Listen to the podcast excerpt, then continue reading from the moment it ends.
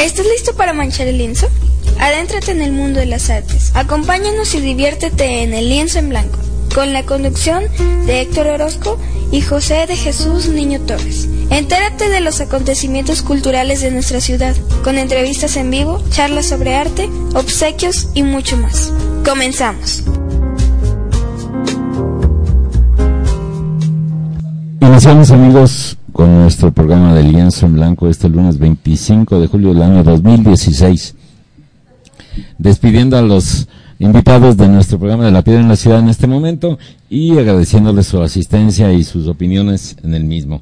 Y en este programa de Lienzo en Blanco se nos pone de nuevo, como todos los lunes, un lienzo virtual totalmente en blanco para que podamos rayarlo, mancharlo, trazarlo, pintarlo, pegarle algo, ponerle ideas, ponerle proyectos, ponerle trazos de nuestra mente. Y eh, como todos los lunes, Héctor, buenas tardes.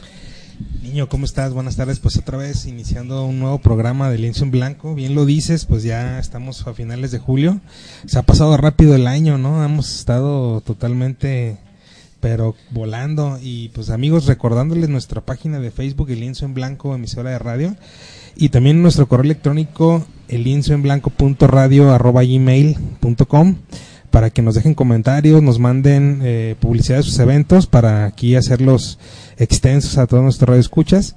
Y bueno, pues como cada programa ya saben que aquí tenemos un poquito de música programada para cada para cada lunes y que bueno, les compartimos tres piececitas de algún disco que seleccionamos y pues en este este día no va a ser la excepción. Y bueno, antes de pasar al disco, eh, ayer estuviste viendo lo, lo, de Operalia, no, no, no tuviste chance. No tuve chance. Estuvo bastante bien el evento, ¿eh? estuvo un mexicano llegó hasta los últimos, hasta la final y estuvo padre, estuvo padre el evento. Bueno, pues ayer ayer se dio este magno evento en el Teatro de 6 de la tarde fue el, fue el concierto, la final de Operalia, y pues estuvo padrísimo el evento, eh, los que tuvieron oportunidad de entrar, pues este, yo creo que se han de haber dado el agasajo del año, y pues afuera estuvo la pantalla, en C7 estuvo la transmisión, y bueno, estuvo bastante bien el, el evento, y bueno, pues esta semana ahí descanso de la orquesta. Pero bueno, nosotros seguimos aquí en el programa, como siempre, invitándolos a todos los eventos culturales. Y déjame decirte niño que bueno, pues el día de hoy, el día de hoy este vamos a escuchar un poquito de jazz, un poquito de jazz como cada jueves, algo de música. Y hoy vamos a escuchar algo de Josh- Joshua Redman, es un es un saxofonista, es un músico estadounidense de jazz, saxofonista, toca el saxo tenor, saxo soprano y también el saxo alto. Eh, su, su estilo se encuadra dentro del eclecticismo de la esencia jazzística de los años noventas, con una marcada tendencia hacia el bop e influido por músicos como Red Holloway y Gene Ammons. Hijo del gran saxo tenor Dewey Redman, Joshua se graduó en Harvard cuando iba a continuar estudios universitarios de Derecho en Yale, Redman obtuvo el primer lugar en el concurso Thelonious Monk en 1991, consiguiendo un contrato para grabar con Warner Bros. y apareciendo pronto en la portada de muchas revistas de jazz. Fue considerado por varias revistas de la industria de jazz como el John Coltrane de la actualidad. Y bueno, Pat Metheny ha tocado como invitado en algunos de sus discos, eh, para ser exactos en el The Wish de 1993 el más aclamado por la crítica. Y bueno, en 1996 Joshua grabó y anduvo de gira con el sexteto de Chick Corea en su tributo to Bud Powell, un tributo a Bud Powell que se le hizo. Y eh, sus últimos discos reflejan una tendencia hacia el jazz fu hacia el jazz fusión, bastante creativo y novedoso sin dejar de lado las fuentes de raíces del jazz clásico. Eh, tiene más de una docena de discos, sus, sus primeras grabaciones datan de 1993. Y bueno, pues ahí en, en el 93 su primer disco lleva su nombre, o sea, es un homónimo de Joshua Redman. Y hasta el disco más reciente que fue el año pasado, un disco que se titula The Bat Plus. Este disco es grabado el año, el año pasado, en el 2015. Y bueno, Joshua Redman es, es joven, es muy joven, eh, nació en el 69, o sea, prácticamente eh, apenas va a llegar a los 50 años, ¿no? Apenas va a llegar a los 50 años, es muy joven. Y pues es un talentoso, talentoso del, del, del saxofón. No, no, no por nada le, le llamaron en, en aquella época el, el, el John, John Coltrane eh, eh, de la actualidad, ¿no? Porque vas a, vas a escuchar las piezas que traigo Ahorita las seleccionadas y te vas a dar cuenta que realmente pues, este chavo, pues, chavo porque todavía está chavo, tiene 50. Oye, cada uno, cada vez, porras, cada vez que uno se va haciendo más grande, se, se va sintiendo no más chavo, ¿verdad? No, no, más grande. Bueno, más entre comillas, ¿verdad? entre comillas. Bueno, pues eso va a ser el itinerario de hoy. Y déjame decirte que ya tenemos aquí algunos de nuestros invitados. Algunos que ya son clientes de, de Linson Blanco, por supuesto, que, que ya han estado aquí. Ya están aquí. En cabina está Paco Franco, ya que nos va a platicar un poquito al en unos momentos más de la exhibición que tuvieron el, el sábado por ahí en, en. Estamos esperando que llegue Alex Martínez también para que nos platique un poco. Y bueno, ya está con nosotros eh, Sergio Fuentes, que él, él viene de ProArte. Eh, ¿Por qué? Porque va a haber actividades, hay actividades en ProArte. Este verano también ProArte hace sus cursos. Y bueno, ahorita que nos platique Sergio, eh, que nos platique más a fondo de qué se tratan los cursos, cuánto cuestan, quiénes pueden ingresar, si ya tienes todavía, si todavía hay cupo, por supuesto, porque algunos ya empezaron el día de hoy, ¿verdad? ¿O no? No, no, no. um, antes que nada, muchas gracias Bueno, por la invitación. para agosto. Sí, vamos a, vamos a tener todo la misma semana. Es la segunda semana de agosto. Vamos a tener tres cursos. Uno, en general estamos apoyándonos en los niños, en los chiquitos de 7 a 14 años. Todos los cursos son para los niños que, uno es de danza y el otro es de pintura, coro y teatro. Son para los chiquitos. Es del 8 al 12 de agosto y va, tiene una cuota de 1500 pesos. Es de 9 a 2 de la tarde. De 7 a 14 años. Pintura, eh, también practican coro y teatro. Son, eso es- está enfocado a esos. Sí, esas tres disciplinas es lo que van a estar viendo los, los, los niños. Igual en el de danza pues, se van a juntar los niños que hacen danza y los niños que hacen pintura y coro en la clase de teatro. Y solamente es del 8 al 12, ¿verdad? O sea, va a ser una, Una semana intensiva, sí. una semana intensa de 9 a 2 de la tarde. Y este, este, no es el primer año que se elaboran estos cursos, ¿verdad? Ya Eh, este es el de verano en las artes, el que tiene pintura, coro y teatro, es la primera vez que lo hacemos. Ajá. El curso de danza es la segunda edición. En el 2015 fue la primera vez que lo hicimos y tuvimos bastante gente interesada en esto. Eh, gente que viene de fuera a tomar clases con maestros de aquí, que es algo interesante. Y el curso estelar que tenemos este año es de, es un curso de verano de danza, que viene el maestro Luis Serrano, que él fue exdirector del Ballet de Monterrey, fue primer bailarín del Miami City Ballet, fue primer bailarín del ballet Teresa Careño, que es uno de los ballets más importantes en Sudamérica. Y él viene como invitado a dar clases de ballet, de repertorio, de padedé, cosas que pues se aprecia mucho que para la comunidad que baila aquí en Guadalajara eh, venga gente de fuera también a ver lo que están haciendo y también a subir el nivel. Luis Serrano va a ser el que va a impartir este curso. Eh, es bueno, es un curso para intermedios y avanzados, ¿va? Correcto, Que sí. también va a tener una, una duración de 9 a 3, de 9 de la mañana a 3 de la tarde. Bueno, el costo es de 2.500 pesos para los interesados a asistir a este curso. Y también va a ser la misma semana. O sea, esta semana realmente va a estar dedicada Sí, a la- a solo los cursos. A, a solo los cursos en ProArte. Sí. Platíquenos del otro, que también por si alguien quiere ir a este otro curso infantil, que bueno, esta es la segunda edición, la ter- eh, segunda edición de, Del curso infantil del y curso infantil, tercera del curso de adultos del intermedio avanzado. tercer año y segundo año que se lleva a cabo, ¿verdad? Correcto, sí. Pues del curso para, para niños de danza vamos a tener clases de puntas para las, los niños, para las niñas. Es una cosa un poco interesante porque cuando, cuando se trabajan los niños que hacen danza, generalmente no trabajan técnicas de ballet, solamente les dicen, bueno, tú estás bien y qué bonito que bailes. Y los dejan allí, pero es parte esencial del, si quieren hacer que los niños agarren, tomen fuerza. Eh, van a tener también belly dance, que es como una opción que les estamos dando extra para que, porque el año pasado tuvimos jazz y hip hop y es un poquito para que haya variedad. Y vamos a tener teatro también para ellos. Entonces, eh, están invitados igual el del 8 al 12 de agosto, el horario es de 9 a 2 de la tarde. Todo esto en ProArte. Va, te digo la, la dirección, los tres cursos van a ser en Libertad 1471, entre Enriquez de León y Escorza. Estamos a dos cuadras del expiatorio. A los cuadros del expiatorio. Eh, Ser- Sergio, por aquí la, la, la vez pasada, bueno, hace Sí. algunos programas que estuviste aquí con nosotros, eh, estuviste promocionando el evento este que hubo Que tuvimos, sí, en el Teatro Experimental. ¿Y qué tal? ¿Cómo les fue? Platícanos. Estuvo muy bien, tuvimos teatro lleno.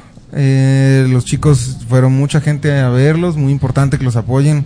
La gente que está haciendo arte, que reciba apoyo de los suyos, de la gente que está interesada en su trabajo. Eh, ahorita parte de, del proceso de formación que tienen la gente que está yendo al que fue eh, que participó en, en, este evento en la gala divertimento van a formar parte también de este curso y pues también es importante que haya más personas para que el, la danza se comparta en Guadalajara.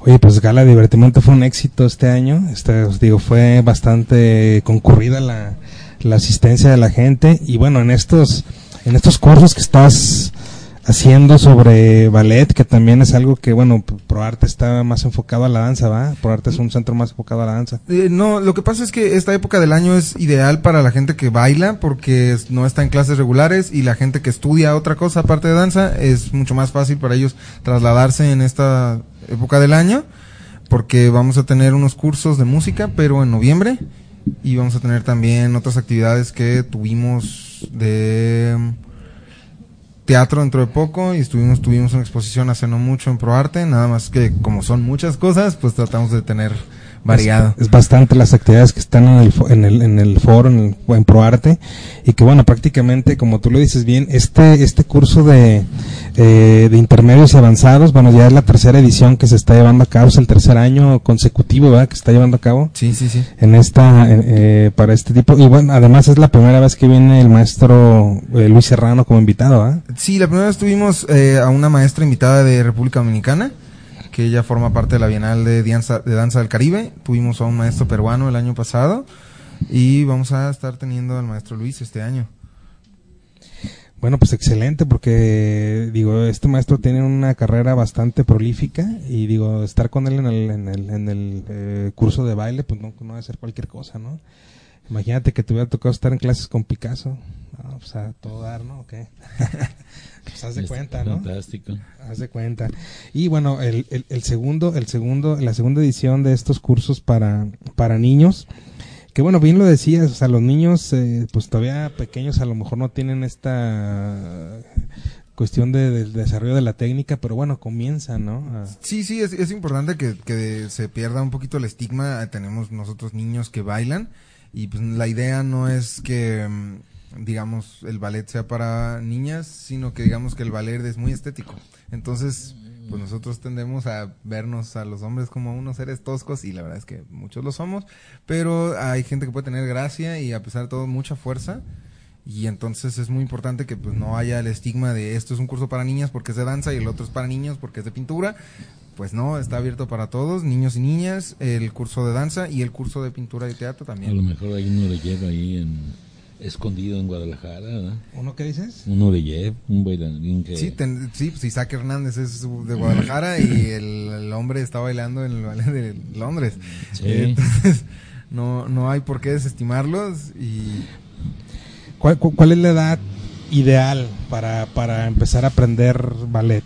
En general, a, a las niñas, por ejemplo, les recomendamos que empiecen desde los 5 años para que vayan acostumbrándose a la música, al movimiento de la clase, cómo funciona todo esto. Con los niños es un poquito mmm, más tardado por el desarrollo de su cuerpo. Las niñas tienden a desarrollarse más rápido, en general desde que son pequeñitas.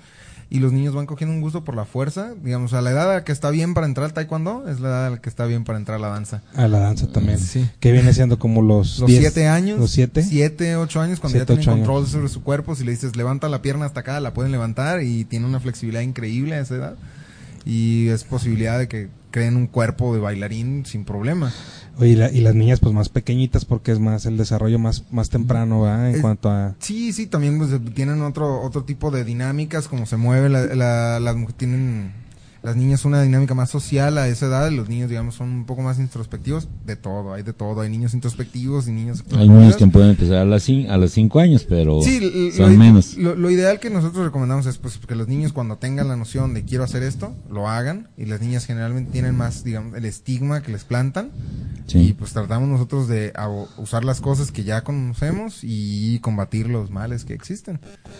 Oye, porque hablando históricamente, eh, en la danza, pues, las, las grandes, digo, al inicio de la historia, bueno, la danza es de, de los artes también muy antiguos, ¿no? De la humanidad, ¿no? De los primeros.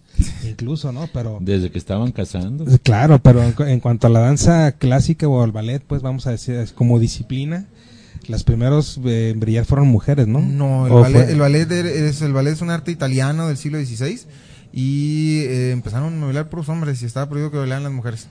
Y después cuando se mudó a Francia y el rey Luis XIV decidió que iba a tener que bailar con mujeres, que él no quería bailar solo con hombres, empezaron a instaurar así y luego se mudó de eso a Rusia y en Rusia pues los rusos hay hombres, mujeres por igual. Oye, pero el, el- fíjate, los, por ejemplo, el ballet ruso, ca- cada, uno de estos países que mencionaste tienen un estilo muy peculiar en el Claro. ballet, ¿no? Sí, sí, sí. Y el ruso ha brillado, o sea, el de los que mencionaste el último, porque primero fuiste el italiano, luego el francés y el último el ruso. Este último ha ganado una fuerza impresionante, ¿no? A- a, digo, más que los Sí, otros dos, sí, ¿no? y sobre todo lo- los rusos después hay una tradición latina del ballet que es lo que el, el maestro Luis imparte y lo que imparte el maestro Yandy, que él es el que eh, impar- él es el director artístico de la escuela de danza, que es el ballet eh, la técnica cubana, que es el ballet eh, ruso combinado con el Latinizado. latinizado, sí, que es la O sea, ya chile mole pozole o que no, ya combinado, ¿no? O sea, Sí, haciendo una es, es- es como más expresivo que los rusos, pero la técnica rusa. La técnica rusa, pero la expresión La, latina. la fuerza rusa y la sensibilidad latina. Exacto, es lo que estaban buscando ellos. Y lo, y lo que pasa es que, bueno, muchas veces, digo, es como en la pintura, ¿no? A lo mejor te sirve algo de una técnica que lo puedes aplicar a una obra, y pero también agarras de otra técnica y lo complementas, ¿no? Es lo que pasa con el ballet, ¿no? Claro, Quizás claro. están haciendo una mezcla de, de dos o tres estilos de ballet que a lo mejor mezclados hacen otra nueva, o sea, ahora sí que vendría siendo como el ballet, escuela. como el, bal- el mestizaje en el ballet, ¿no? Por así decirlo, o sea, Sí, sí. hacen otra escuela, ¿no? Y pues están buscando un bailarín completo, tiene que saber ballet, aunque baile contemporáneo, y un bailarín contemporáneo tiene que, perdón, un bailarín clásico también tiene que conocer de contemporáneo, pero esto ya a, a nivel grande. Eh, parte de lo que estamos tratando de hacer con los niños, que es muy importante, es que conozcan más disciplinas, que es yo pinto, pero qué tal si me gusta cantar, y qué tal si no me gusta cantar, pero qué tal si nunca lo sé. Entonces parte de que los niños hagan, estemos invitando a hacer todas las disciplinas que nosotros tenemos en la escuela, que es música, danza, pintura y teatro. Encuentran habilidades y encuentran gustos. Sí, es que es un poquito que vayan descubriendo eso y que vayan viendo eh, si me gusta este arte, por qué me gusta, eh, por qué es interesante que yo lo haga, por qué es interesante que no haga otra cosa y por qué, por a otro le gusta. Porque también a lo mejor es la, la- a la edad cuando uno es un niño, pues tiene este mundo cerrado en el que dice, bueno, a mi papá le gusta esto, a mi hermano le gusta esto, a mis compañeros les gusta esto, pero qué tal si a alguien más le gusta otra cosa. Es más difícil para los niños si no tienen un ambiente donde puedan conocer a otras personas. Sí, no, y además, este, digo, cada uno de los, eh, en este caso, pues los, los niños van adquiriendo ciertas habilidades y como tú dices, al, al, al estar en contacto con, con las actividades y con otros niños, realmente descubren si es lo que, lo que les, lo que les gusta, ¿no? A lo mejor un niño por, por curiosidad te puede decir que quiere pintar, pero una vez que está pintando dice, no, como que esto no es lo mío, como Probablemente que no. ¿verdad? Como que ya no lo, o a lo mejor lo hacen un momento y después lo dejan, ¿no? Y quizás este se van a, a bailar o quizás hacen esto. O hay niños que desde pequeños eh, muestran habilidades para el baile, ¿no? Que tienen cierta flexibilidad, tienen cierto Sí. ritmo, movimiento, ¿no? Les pones alguna pieza de lo que sea y la, y la media la bailan, ¿no? Claro, claro. De- Decía, decía un, un- un buen poeta argentino, Andrés Neumann, que es una pulsión previa. El niño que quiere contar historias miente. El niño que le gusta la, la danza no necesita haber visto nunca un ballet, ni tampoco haber visto nunca cómo pintan o un cuadro, ni siquiera. Eh, es como una pulsión interna y entonces eh, parte de eso es como tratar de encon- encontrar a los niños con lo que eh, les puede estar pulsando. Así es, porque pues imagínate, ¿no? O sea, ¿cómo descubres qué es lo que te gusta si no lo si no te acercas a eso, ¿no? Sí, y hay quien lo vive a, a través de haciéndolo, hay quien le gusta verlo y puedes descubrir a alguien que es un aficionado a la pintura increíble, pero no le gusta pintar. Nada pero más- no nada puede más le saber gusta la niño. pintura. Nada más le gusta la pintura, entonces eh, al- no necesariamente la idea es que todos estudien, sino que todos conozcan. Exactamente. Y, y no por nada están los, por eso están los coleccionistas de arte, ¿va? Les encanta la pintura, pero pues les gusta más comprarla y tenerla en su casa colgada.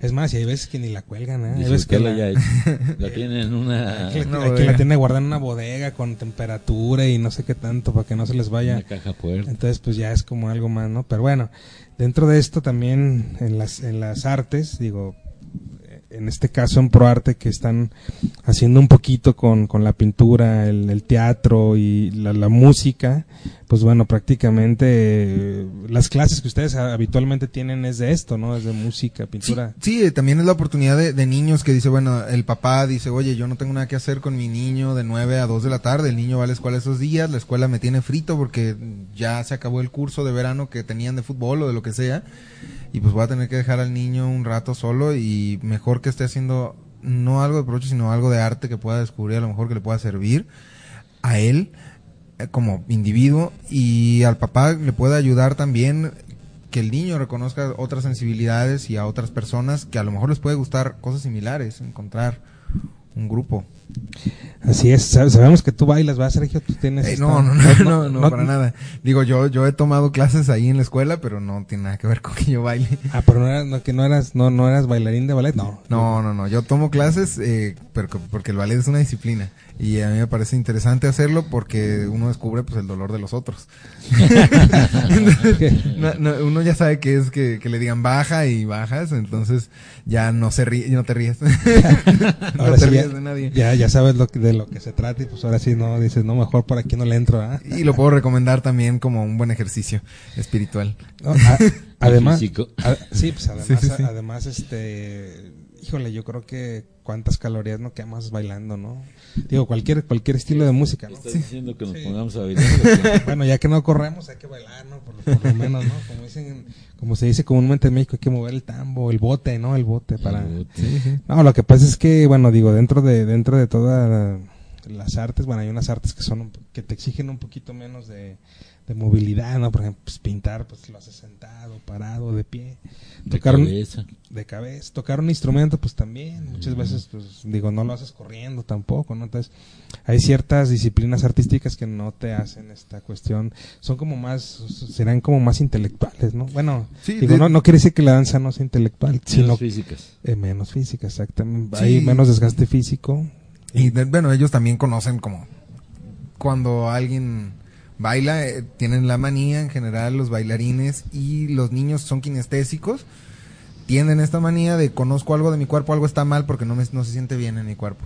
Pero No, cuando uno se no sienta mal y uno está acostumbrado a estar inclinado o a caminar de cierta forma y se siente bien aunque uno esté completamente chueco, pero estas personas sienten que están mal porque están mal posicionadas, porque no se sientan bien, porque están de cierta forma y, y está es, es muy interesante si a uno no hace eso, también conocer personas que viven el mundo así.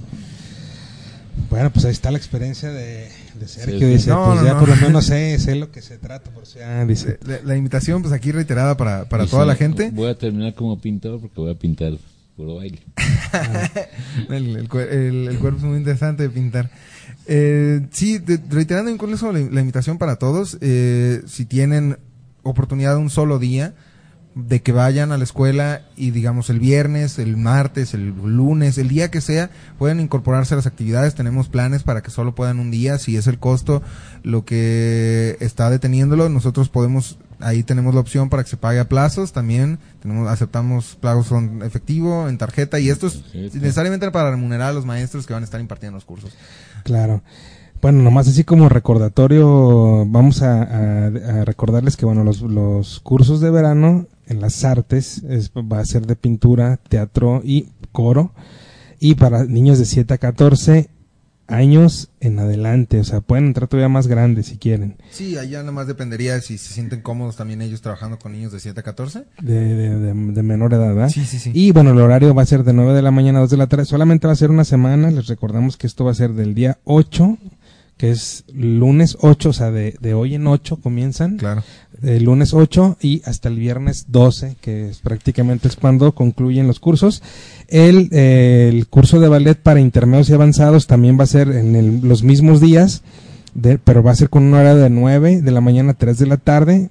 El costo es de 2.500 pesos. Y bueno, aquí dice en el, en, eh, eh, en el cartel, dice, paga este curso y eh, Joffred Ballet School Workshop te ofrece un descuento. Es, esa es una, una promoción interesante que vamos a estar teniendo, pero esto ya es como muy exclusivo para los bailarines. Eh, eh, tuvimos el año, este año, en abril, en Pascua, tuvimos un curso con el Joffrey Ballet School de Nueva York, que fue unas masterclass que fue, fueron tres días. Y vamos a tener un workshop, que así lo de- denominaron ellos, eh, que es de cuatro días, en noviembre, Sí, que será este, ¿verdad? Sí. Del 18 al 21. del 18 al 21 de noviembre, eh, que es, ajá, es un viernes, el viernes de que hay puente del, por el aniversario de la 20. revolución. Ajá. Y... Bueno, normalmente tiene costo de 4.500 y el descuento va a ser aplicado para este para este precio. Sí, o sea, digamos que si se toman los dos, si se toma un curso y se toma el otro, se les aplicaría un descuento de mil pesos en el total de los dos. En lugar de pagar los siete mil pesos, sería nada más seis mil por 500 y 500 o mil pesos como se gusta ver.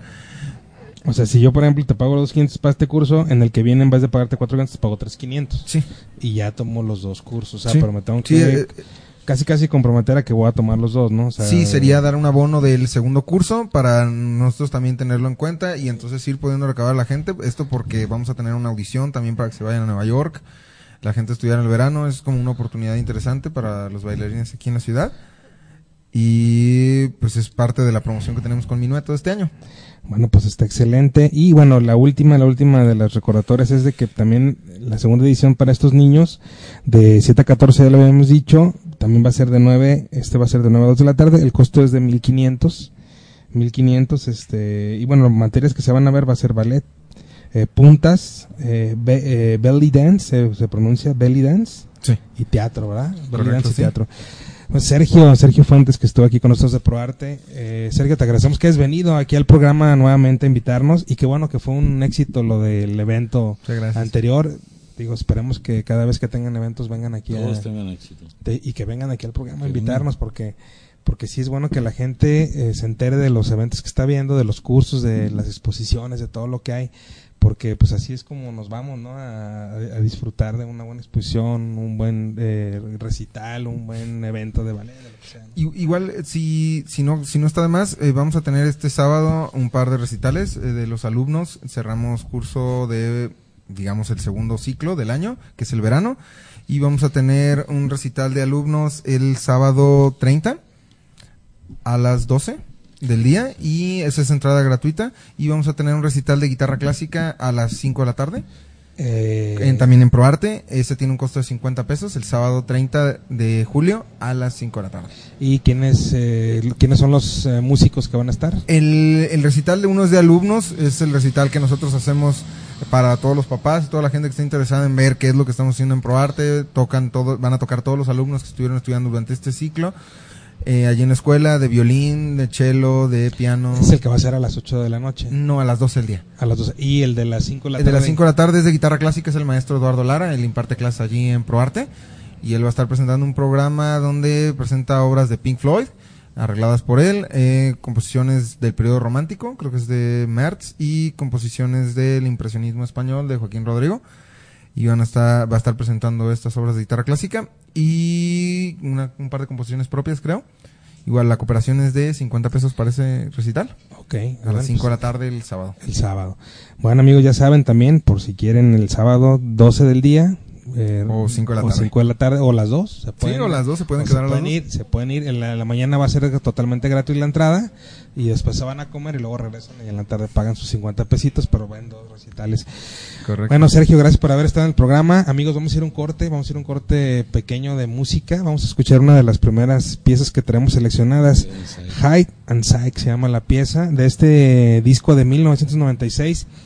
Freedom in the Grove se llama el disco de Joshua Redman. Vamos a escuchar la pieza número uno. Por acá está Humberto en los controles que nos va a poner la música y regresamos en breve con Paco Franco también que está aquí en la cabina.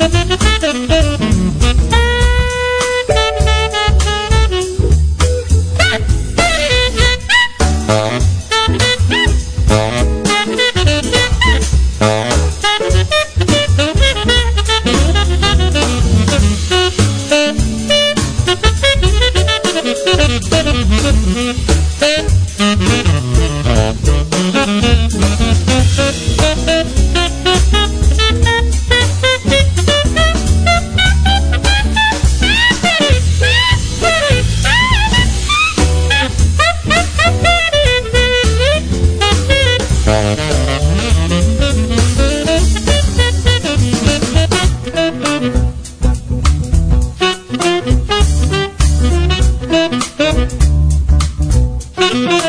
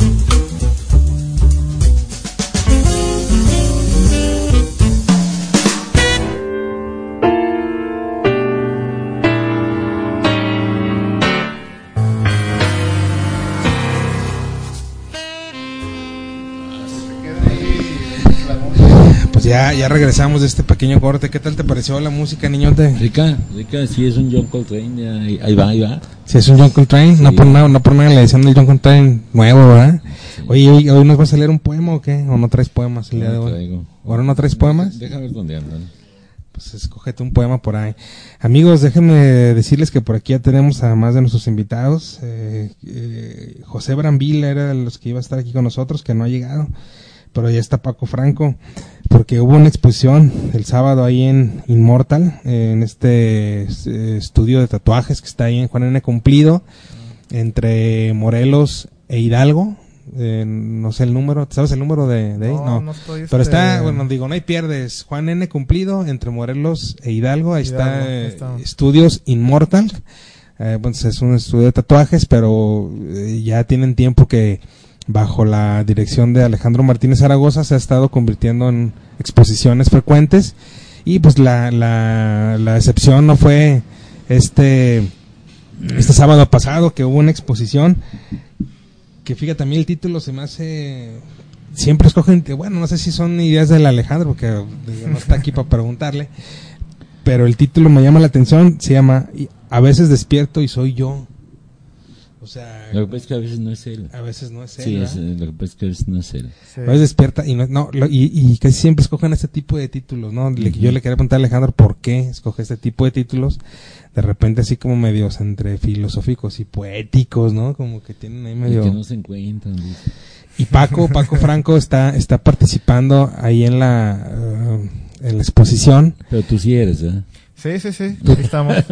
Tú, a veces sí despiertas y sí eres. Pero todo giraba en torno a esa frase, o sea, nos dio esa frase como para seleccionar los las, las piezas Las y ya cada quien iba a lanzar lo que lo que iba a ser la propuesta de cada uno, ¿no? O sea, que es algo entre onírico, no, no fue tanto surrealista, pues, pero sí fue como una propuesta de lo que nos llegaba a la mente con esa frase, pues.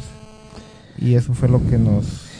¿Y tú qué pintaste? A ver, ¿o, o qué, o qué te hizo Mm. pensar? eh, digo, la frase esta, ¿qué, te, qué fue eh, lo que te... experimentación, pues, o sea, como que ser otro otro yo, pues, o sea, como que pintar este a alguien que no alguien diferente a mí, pues. Alguien diferente a ti. Ajá. Digo, porque bueno, la exposición va a estar ahí todavía un, un, un rato, ¿no? Creo que está... Va a estar ahí un mes, ¿no? La Sí, exposición. más o menos es un mes. Apenas el sábado fue la inauguración, o sea, todavía hay chance de lanzarnos De a, verla. a verla. Y, y este, pues ahora sí que cada, cada uno de los artistas pintó según la frase lo que, pues lo que le, lo que le vino a la, a la, a la mente, ¿no? O, o no sé, lo que despertó en ti la frase, ¿no? Sí, así es, y aparte hay diversidad de técnicas y de, digo, las propuestas pues ya es de, de cada pintor, ¿verdad? Pero por ejemplo hay fotografía, hay grabado, hay este técnicas tradicionales como el óleo y acrílico sobre tela, o sea, hay mucha diversidad, hay al- algo de arte objeto y este, ahora sí que es una invitación para que vayan y, y chequen la obra, ¿verdad? Pues ahí está, ahorita Paco nos acaba de traer también por acá una pieza que nos está dejando como, como obsequio para, para ustedes, para que alguien se la, se la lleve en el programa. ¿Y qué te parece que la, la, la regalamos el día de ¿Nos hoy? ¿no? rifamos ahorita entre tú y yo o qué? No, no, no, la, la, Ah, no, pero- la, la, la- la obsequiamos pues para que la gente se la, se la lleve, que participe en esta piececita que nos trajo Paco, una, eh, pues que viene siendo como un ejercicio Paco que hiciste aquí Pues con es esta. un- una pieza así en acrílico sobre aglomerado y ya este pequeño formato, se llama El Vampiro y ahí está, para el que no sé qué mecánica quieran manejar. Pues por lo regular las, las hacemos a la base de sorteo, hacemos una publicación en la página Sí, y ya sí, la sí. gente se va haciendo, este, va anotándose en los comentarios de la publicación y al final hacemos una especie pues, de sorteo al azar. Ya la gente, pues ahora sí que el afortunado, para que digan que no hay mano negra, pues ya el afortunado se la lleva, ¿no? Y- Sí, así es. El vampiro se llama esta, esta pieza que nos deja Paco Franco.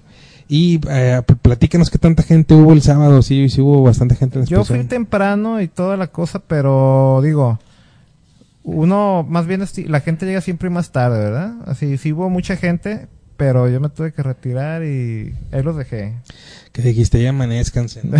Porque, digo tiene tiene digo comúnmente este eh, mira quedó bien la fotografía ah pues ahorita la publicamos la niño ahí nomás ahí este que se anoten en la ¿cómo se llama? en los comentarios que eh, para que participen y se lleven esta pieza que Paco nos regala vamos a decirle a Paco que nos a pedirle a Paco que nos este llegaron. nos ponga nos ponga en la parte de atrás una dedicatoria para ver quién se quién se lleva la pieza Sí, sí, cómo no. y que además este pues no sé por ahí que le pongan que es para el ganador del lienzo en blanco no Sas. esta ya ahorita ya la va a hacer pública la, la imagen niño para que eh, para que participen ustedes y bueno también ya llegó otro de las José Brambila, fo- fotógrafo. José Brambila que también es otra trate una silla José por ahí una que encuentres a la mano y para que nos platiques también por aquí quedó de venir Alex viene Alex contigo o no bueno José llegó también por sus propios pasos igual Nos mandó aquí solos, no, no. Llegó- pues sí, me dijo Alex, que, me dijo Alex, vaya José Brambila y Paco Franco, pero nunca me dijo si iba a venir él, pero bueno, Sí, en realidad son 16 creadores, pues. O sea, es una buena colectiva. Con te, traes por ahí los nombres de quienes participan, ¿no, Paco? Sí, a ver, acá de rápido es este Lala Trewick, Jorge Jorge Augusto, Ivor Cruz, Miguel Sánchez, Omar González, Oscar Ayala, José Brambila, aquí en fotografía, Luis García, Alejandro Macías, Alan Oqueda y creo que uno, uno que otro se me, se me fugó el nombre, pero prácticamente mayoría, son, son, 16, son, son muchas propuestas, pues. son 16 eh, autores los que están participando en esta exhibición de A veces despierto y soy yo. Eh, este micrófono sí está funcionando, sí, ¿verdad? A ver, si no, cálale con este mejor, José.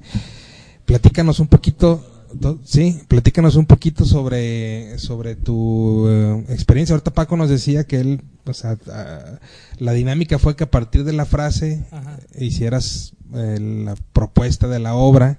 Pero en este caso, digo, Paco es pintor y tú eres fotógrafo. Aquí, Sí. ¿cómo, cómo, ¿cómo imaginaste la fotografía o qué pasó ahí? Pues, no sé, solo como que lo que, no sé, ahora sí que lo que vi, pues, por decir así como que, pues tratar de in- interpretarlo, ¿no? Así, en, ya en una fotografía es muy difícil. Y es como, no sé cómo explicártelo, ahorita se me fueron las palabras, pero sí es, pues no sé, solo eres tú, la vida cotidiana, ¿no? Lo que eres día con día, ¿no? Lo que ves día con día. Lo que ves día con día. Sí. Eh, digo, digo, sí, sí, tienes razón, porque prácticamente en una fotografía a lo mejor tiene otro sentido muy diferente a lo, pues a la pintura, ¿no? Porque la visión, o sea, Sí, más que- y bueno, para mí que no, yo no trabajo con modelos, entonces es como que lo que lo, que- lo que te vi. lo que lo que encuentro, ajá. Y para, encuentro más que nada en las calles y muchas son de por aquí, de por el centro, haciendo mucho por acá. es que estos son tus rumbos, como dicen, ¿eh? Sí, por decir así. Sí, la gente, ¿no? caminando en la calle. ¿no? Oye, y, y para esta exhibición, ¿qué fue lo que retrataste? O sea, ¿qué, en específico, ¿qué fue lo que hiciste para, para mostrar esta, a veces, a veces despierto y soy yo? Pues personas y más que nada cosas, ¿no? Una es como, pues, eh, fueron cuatro, cuatro obras. Una es como persona y eh, personas más que nada y dos como paisaje urbano, por decir así. Era lo que te, te inspiró esta frase. Ajá. Porque decía Paco, digo, no es por nada, pero estar dentro de, o imaginar una frase que te provoque una imagen, pues tiene su, tiene su chiste, ¿no? ¿Tú qué hubieras hecho, niño? Es que a veces, a veces te despiertas y no eres tú, ¿ah? A lo mejor, a lo mejor yo el lienzo en blanco ahí. A lo mejor llegas tú con el... y- lo que pasa es que la frase te, te, te invita a que hagas un montón de cosas, ¿no? O sea, como que te... Te invita a que hagas una especie como de juego de palabras, juego de... Juego de colores, juego de trazos. Bien podría haber, bien podría haber sido un abstracto, bien podría haber sido un figurativo, bien podría haber sido un paisaje. Como en el caso de José, ¿no? Que dice, pues yo aquí...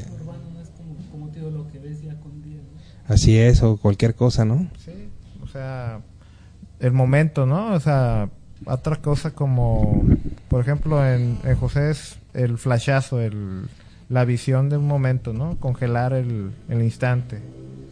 Y, y en una pintura, pues te la piensas un poquito más, pero es lo mismo, nada más que tienes un poquito más de tiempo para crear una idea, ¿verdad? O sea, es, el arte es azar en conserva, o sea, estar, conservar un instante para que se quede ahí.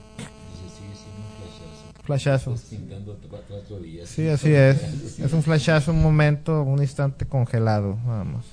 ¿Verdad? Oye Paco, eh, bueno, ah, antes de salir al aire nos comentabas que, bueno, prácticamente estás trabajando, estás trabajando, este, en las tardes, haces tus chambas de, de- de Sí. pintor. ¿Cuánto tiempo tienes ya chambeando en esta onda del arte? Pues tipo unos 25 años por lo menos ahí. De Unos- toda la vida. Desde Toda- chiquito ahí estoy en eso. Toda la vida has estado en esto. Y, y. José, eh, la fotografía, ¿desde cuándo estás en esto? Apenas como dos años, literalmente nuevo. Eres literalmente nuevo en la foto. Estás empezando a encontrar tu, tu, tu, tu estilo, ¿no? De, de, de- su enfoque, te iba- o sea, lo que- No sé si, si ven mi trabajo pueden ver que ha estado el estilo así como que decir, marcado por decir. Es algo que me empezó a, a gust- me gustó mucho la- hacer fotografía. Siempre me había gustado como ver fotos, todo fotos antiguas. Y mis fotos eso trato de, de reflejar. Sean, que sean fotos antiguas, tal vez un poco más modernos, por decir. Lo se ve, pero así. Oye, pues excelente, ¿no? Porque, digo, en la, en la, en la, en la imagen, por aquí, por aquí una vez vino con nosotros una, una chava a una entrevista que es fotógrafa, pero su fotografía tiene algo particular porque ella solamente trabaja con el teléfono. Ella dice que no usa cámaras sofisticadas con lentes. No sé si, si es tu caso que también trabajas únicamente con un teléfono o, o tú trabajas con una cámara con diferente. Empecé con un teléfono también, este, pero pues ya después me compré mi cámara y aprendí, pues, de hecho soy au- autodidacta, aprendí, aprendí así como que leyendo en internet, pues, O sea, cómo hacer, hacer fotos de la gran exposición, cómo es o sea, poco a poco has ido, has ido metiéndote más de lleno en esto de la, de la fotografía y que bueno, prácticamente, mm, digo, no es una regla, pero muchos de los artistas que son autodidactas son los que más mayormente tienen, pues, ¿cómo, cómo decirlo? Porque, digo, no quiere decir que también los que van a la escuela no, no, no hacen nada, ¿no? Pero, pero sí, o sea, eh, hay, mu- hay muchos artistas autodidactas, ¿no? Precisamente porque son gente en búsqueda. Creo que Son los más libres. sí, andan en búsqueda y, y no se limitan muchas veces a, a la técnica o a la manera de enseñar de alguien. Y sobre todo, perdón, no se contaminan con la demás gente. O, o ideas pues que tienen. O, o de los maestros mismos que... Perdón, pero los contaminan los maestros. Siempre influencia. Estás haciendo algo que en realidad te gusta, ¿no? Sin que nadie te esté, está como que atrás de ti, ¿no? Así, hazlo, hazlo. Sí, vas A ti te nace y lo haces. Vas tomando muchas veces las enseñanzas que vas encontrando en el camino, vas encontrando los maestros que te, que te ¿cómo se llama? A los cuales debes aprender es porque te gusta también su forma de trabajar. Ujú. Sí. Y además te voy a decir una cosa. El micrófono se me anda yendo. Además te voy a decir una cosa. Cuando, cuando empiezas tú a aprender por ti mismo, descubres ciertas cosas que en la escuela no te dicen, ¿eh? O sea, eh, te te- el hilo te va llevando a... Sí, así No, es. digo- accidentes necesarios. Y de eso se trata el arte, ¿no? El arte se trata de equivocarse y de volverse a equivocar y de volver a repetir. La vida en general, ¿no?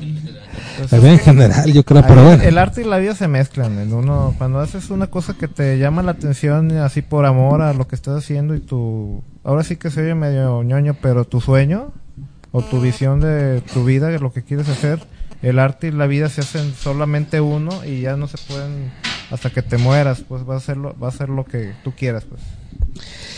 Pues en el, ca- en el caso en el caso tuyo, niño, tuviste un tiempo en la escuela, pero prácticamente has aprendido lo que sabes fuera de la escuela, ¿no? Este, Bueno. la escuela, pero no entré. Ibas a la escuela, pero no entrabas. Ibas nomás a cotorrear.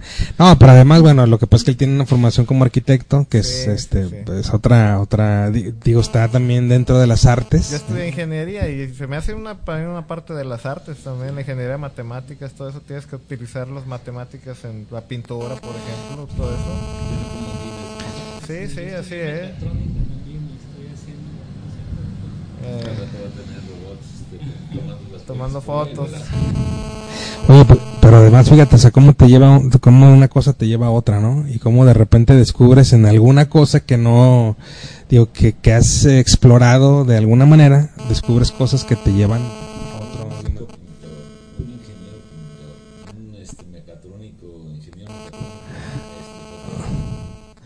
Cada, cada una de las cosas, ¿no? Que va.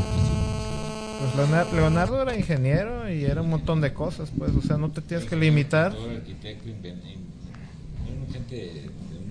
La onda es que no te limites y que te explotes pues todas tus capacidades que tengas. Pues, o sea, yo digo que hay un montón de habilidades que tenemos, pero que poco a poquito deben de estar saliendo. y sali- A mí no la, la música, digo, yo soy muy buen oyente y todo, pero no la, no la, no la puedo entender así como para sacarla, ¿verdad?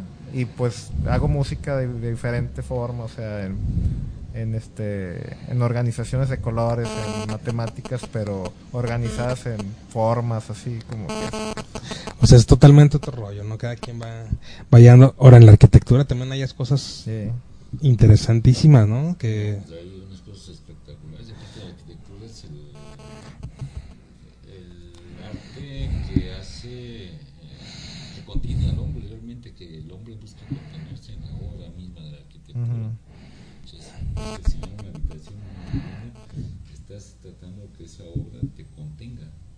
Sí. contenga a ti, te haga vivir, que te dé chance de vivir, que te eh, puedas, eh, este, ¿cómo se llama?, desarrollarte en esa obra.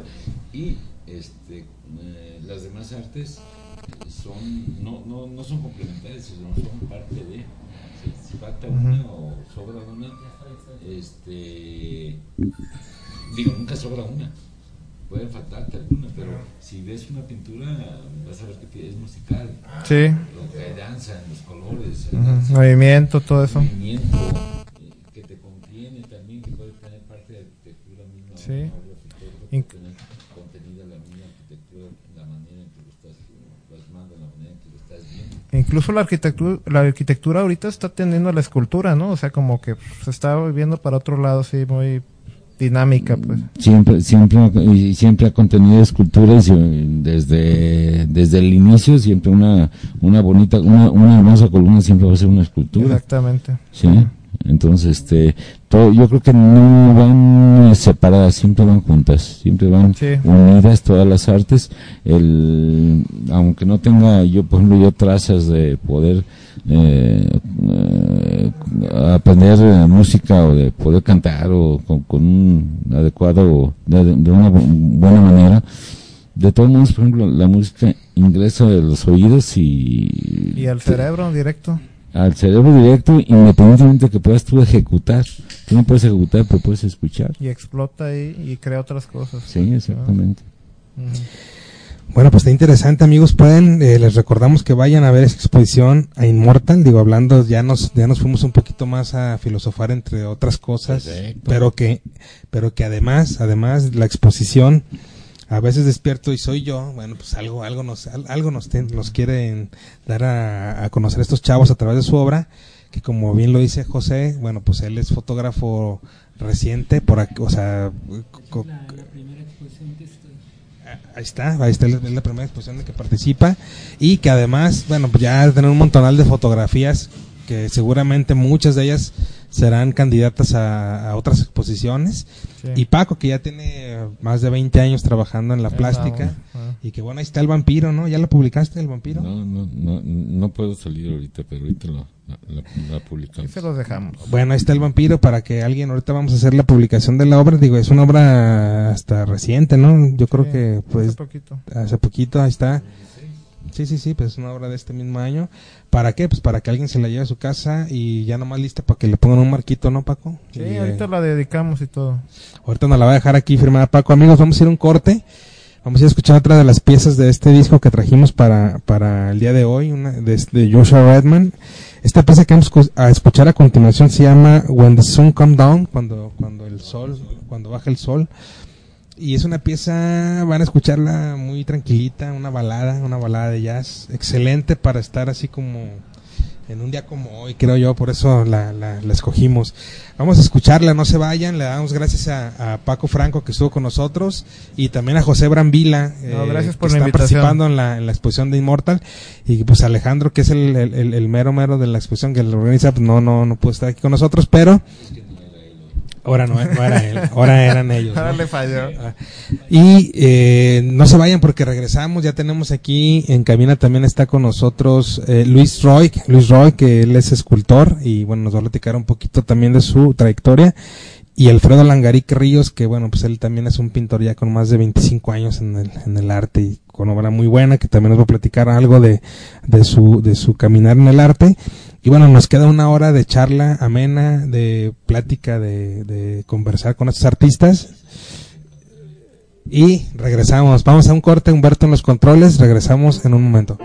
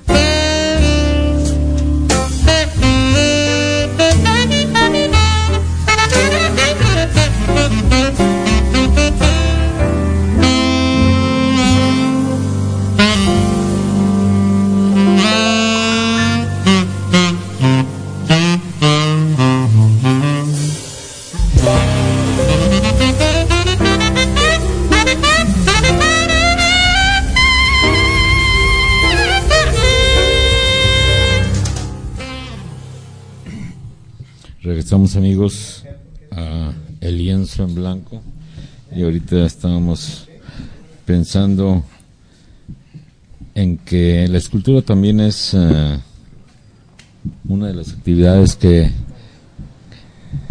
que se ven aquí en esta en estos micrófonos que se sienten que, que se llegan a a tener eh,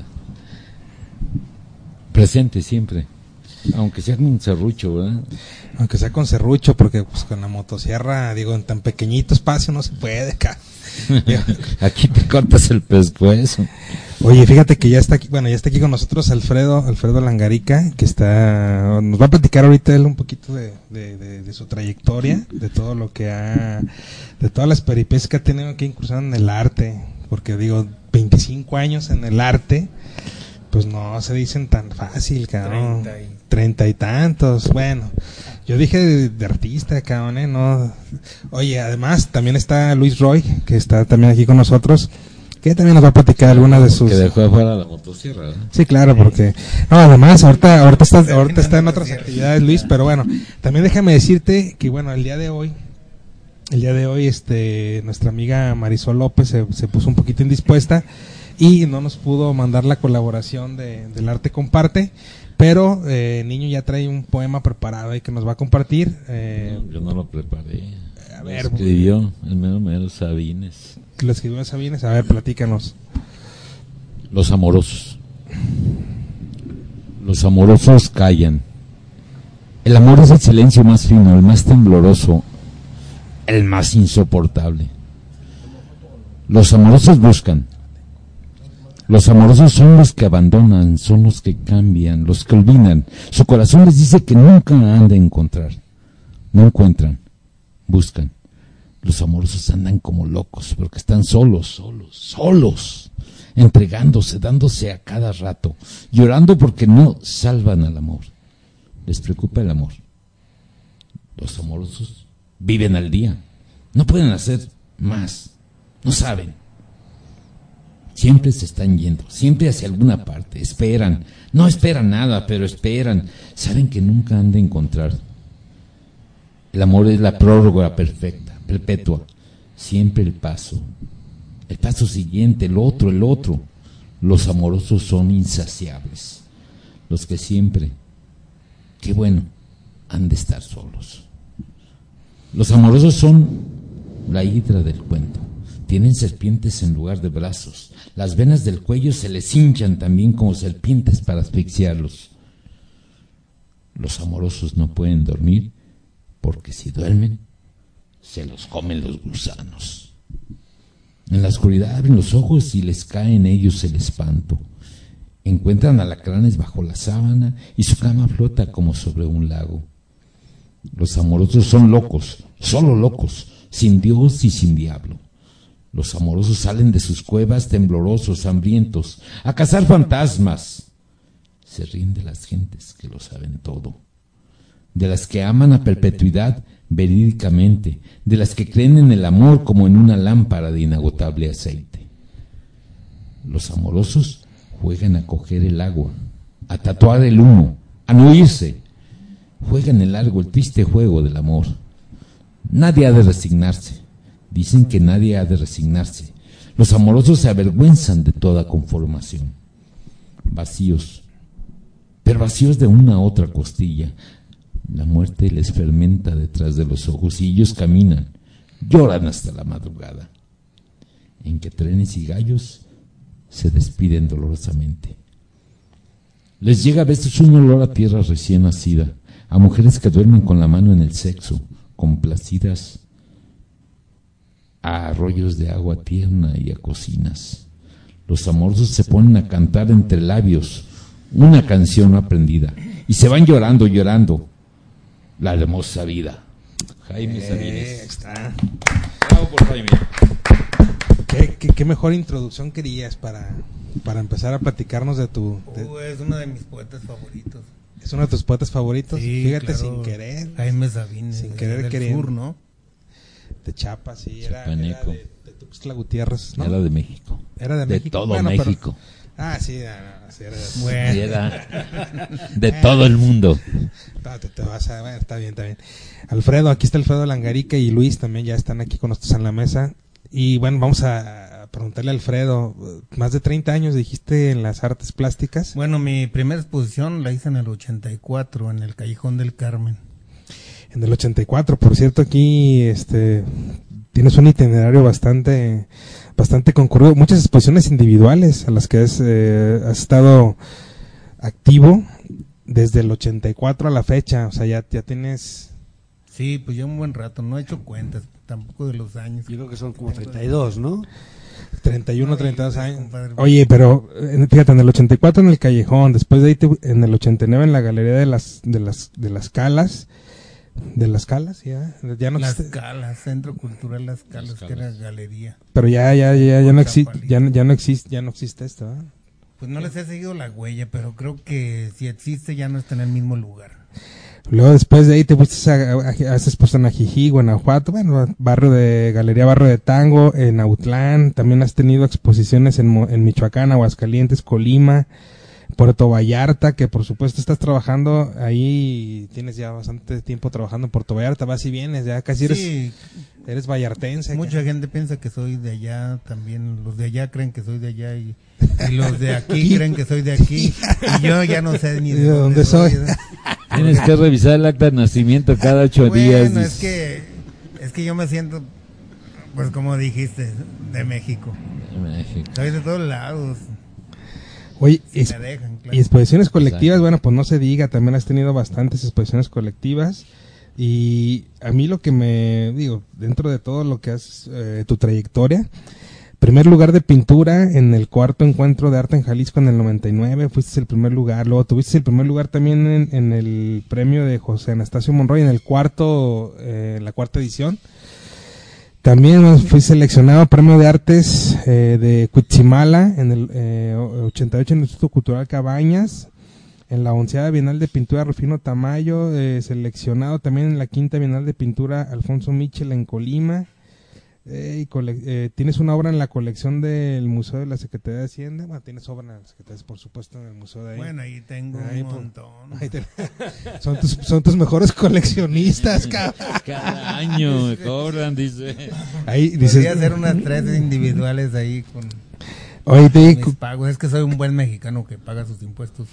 Eh, pues, claro, pues es- es- pues, de ahí tiene que ser. Luego, colección Museo Peter Gray del- de la Universidad eh, de Puerto Vallarta también, eh, Universidad del Cook de la Universidad de Puerto Vallarta. Oye, Alfredo, bueno, pues ya tienes un montón de, de, digo, bastante trayectoria. Además, tus obras. eh, Luis, que dijiste que conoce bien tu trabajo. ¿Qué piensas del trabajo de Alfredo, Luis? Wow. Eh, no, hombre, sí, es, es el Alfredo es un, es un artista muy completo. Me parece un gran pintor, un pintor excelente, de hecho, con una técnica eh, muy particular de él, pero muy, como muy bien trabajada. Es muy trabajador, de hecho. Yo que por ahí me- nos vemos ahí en el estudio de vez en cuando. Que somos compañeros de estudio Exacto. junto con Ana Paula. Ana Paula, sí, que por cierto ahorita anda en Europa, ¿va? Ana Paula anda en Está Europa. en Italia. En Ah. Italia. Ahora mismo está en Mezzaselva, en, el, en los Alpes. Es excelente, bueno. ya- Trabajando, es- bueno. es- Sí, sí, obviamente, obviamente. No se fue de vacaciones, se fue a trabajar, a Sí, hacer talla sí. motosierra. Sí, claro, por supuesto. No, y ya se da súper bien. Pero bueno, decías, fíjate, yo estuve viendo alguna de la obra de Alfredo, que prácticamente por ahí me tocó estar Oye, en su taller. estoy pensando en esto. ¿eh? Tú llevas tus pinceles y tus cosas. Te vas a Europa, pues una maletita, pero ya con las motosierras. No, hasta, no, pero Ella ya. se reserva la mitad de la, mo- de la maleta para maquinaria. Sí. Ya tiene, tiene maquinaria para Europa a 220 y luego tiene las eléctricas, por ejemplo, de 220. Se lleva la eléctrica, ¿eh? Eh. De dos- la de 220 se la llevan en, el- en la maleta. Una maleta. Se la llevan en la Dices maleta. por la corriente, ¿no? Porque Sí, sí, aquí la claro. la es corriente, problema, tal. es un problema. Normalmente la- el problema de, las, del- de llevar maquinaria de acá para allá, sobre todo si es eléctrica, pues es el voltaje, ¿no? Oye. Y en este caso Ana tiene su motosierra para ir a Europa, que es la 220, y ahí la tiene guardadita y se la pasea. Cuando va a Europa a hacer sus trabajos, pues Oye, y hablando de la motosierra, digo, vamos a incluir aquí al maestro que también hizo su primer pinino este año en, en, en escultura en motosierra, ¿no, Alfredo? Sí, claro. Hice una obra mm, bastante grande para comenzar con eso y, y pues me aceptaron ahí los maestros Los ma- hacer, hacer mis de- desfiguros, ¿no? y sobre la corriente abstracta, que es algo que he manejado mucho a lo largo de, de mi- mis añitos. En la obra que yo he visto tuya, no quiere decir que no sepas, digo, no porque hagas abstracto no quiere decir que no sepas hacer figurativo, al contrario, yo, yo sé que tienes una etapa de tu vida en la que has hecho, figurativo. has hecho obra, ¿no? Y la, la has mezclado, ¿no? Es muy versátil. Bueno, yo la- la verdad, eso de las etapas y para mí no, no me, no me ayuda mucho porque he sido muy libre para, para hacer y deshacer y ha- deshago más que lo que hago, pero, pero en mi concepto de, de, de quehacer artístico, en realidad me, me cuesta mucho trabajo comprometerme y a lo largo de mi carrera pues he incursionado en muchas cosas. He sido, digamos, de una personalidad experimental. Tiene una personalidad experimental, fíjate, está... Eso se, se ve en el estudio, se ve mucho. está- y no, además, Cuando lo ves trabajar, se nota mucho. además me, me, gus- me, me- me gusta el concepto, ¿eh? De personal experimental, o sea, digo, básicamente tenemos todos un poquito de eso, ¿no? De, de, de, de como de, de repente... Yo creo que mucho. Mucho, ¿va? Yo creo que mucho. bastante. Es- de es lo- donde El artista que no busca eso y que no hace, rato, experimenta hace rato platicamos. se muere. Sí, pues sí. Hace rato Yo soy platicamos. autodidacta, básicamente. Eh, lo que platicamos hace rato, que la mayoría de los artistas que llegan a tener cierto desarrollo, no dijimos que no es la regla, pero bueno, muchos artistas son autodidactas. O sea, como- digo, lo que no aprendes en la escuela, eh, lo tienes que buscar acá afuera por tus propios pasos y creo que a veces así valora uno más lo que aprende. No sé, yo eso pienso, no A sé. ver, yo creo, yo creo realmente que, que todo artista es autodidacta en cierta medida. Sí. Es difícil, es difícil ser artista sin ser autodidacta. Es decir, tú, a ti te pueden enseñar eh, técnicas, te pueden enseñar eh, mañas, digamos.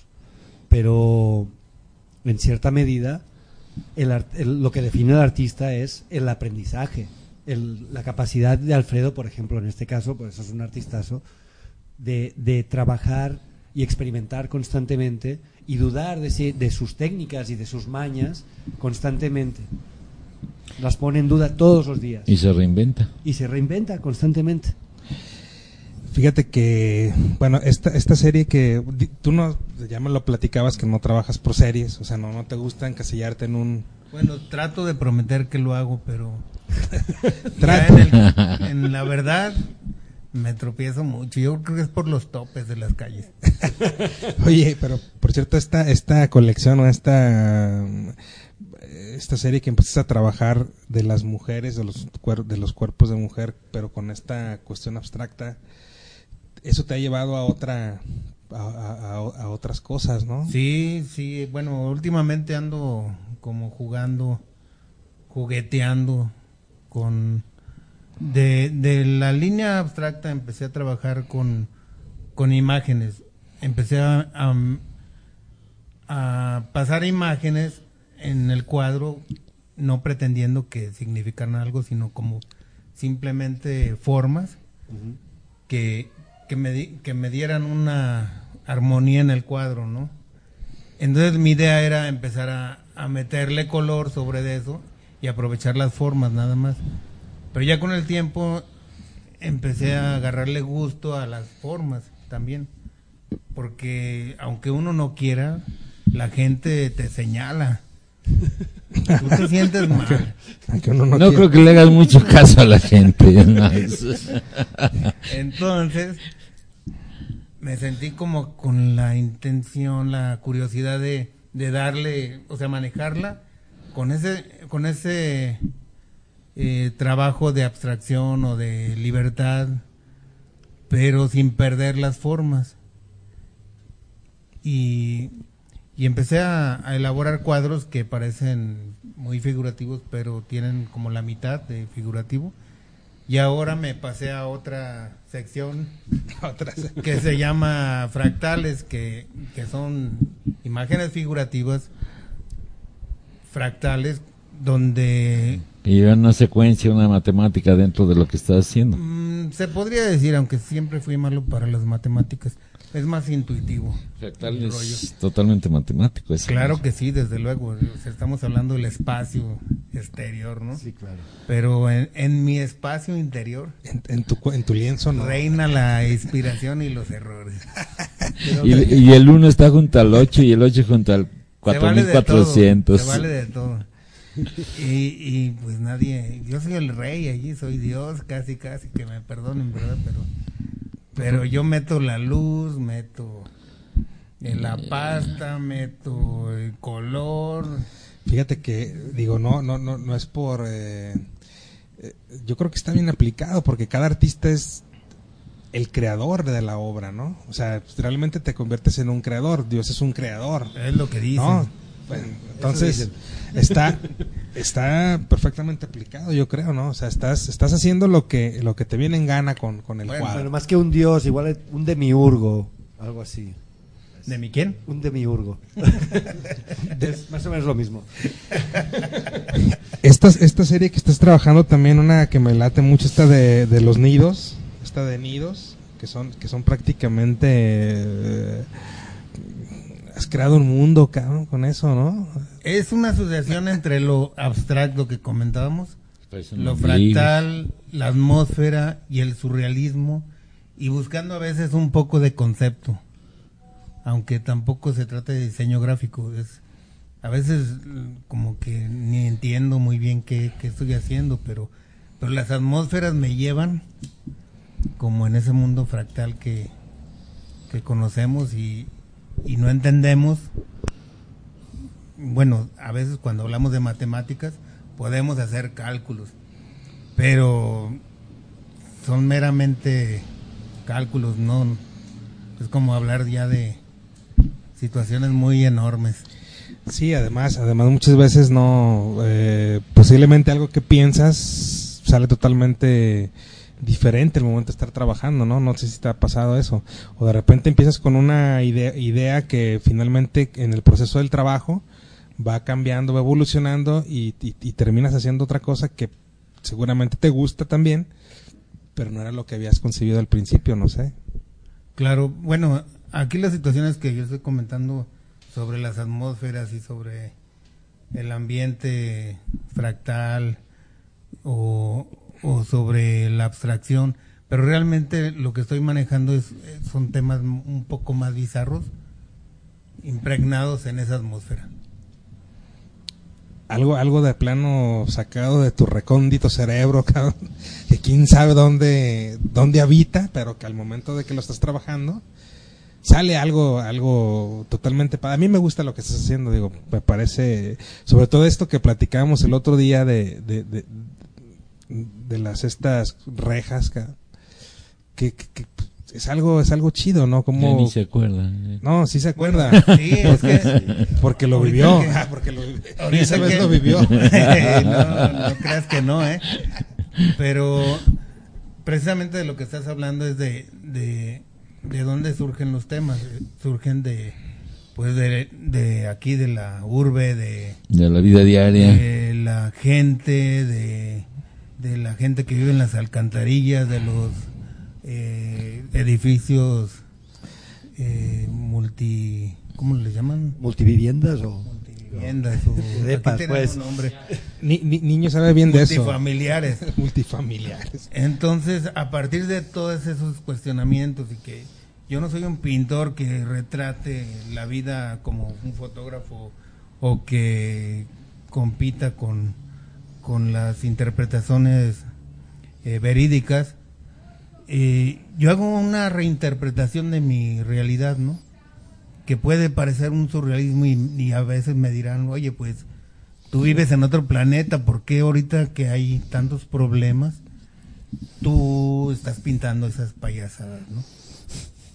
Yo pienso que esas payasadas suceden en la parada del camión, suceden en, en las ratas de la alcantarilla, suceden en... Oye, lo que pasa es que para que el niño entienda eh, la, la, la, la, la, la cuestión de cómo surge el cuadro de las de las este de las rejas, platícale cómo fue la historia que se te ocurrió ese cuadro. No, bueno, ya te la conté a ti. a ver. Bueno, a mí ya, Pero, no, pero a nuestro público, ¿no? Y está interesante es que porque me gustaría que... que, que Bueno, él que, él que meta la, él, él meta la cuchara también por ti, Porque contigo. él tiene más facilidad de palabra. pero está está mejor de viva voz, ¿no? Sí, Que sí, lo sí, mil voz. veces siempre. bueno, si está aquí, ¿para qué traer un intérprete? Bueno, tú hacías referencia de una película que, que a lo mejor esa película también me, me impactó tanto que Te movió, me te marcó al- de alguna forma, ¿no?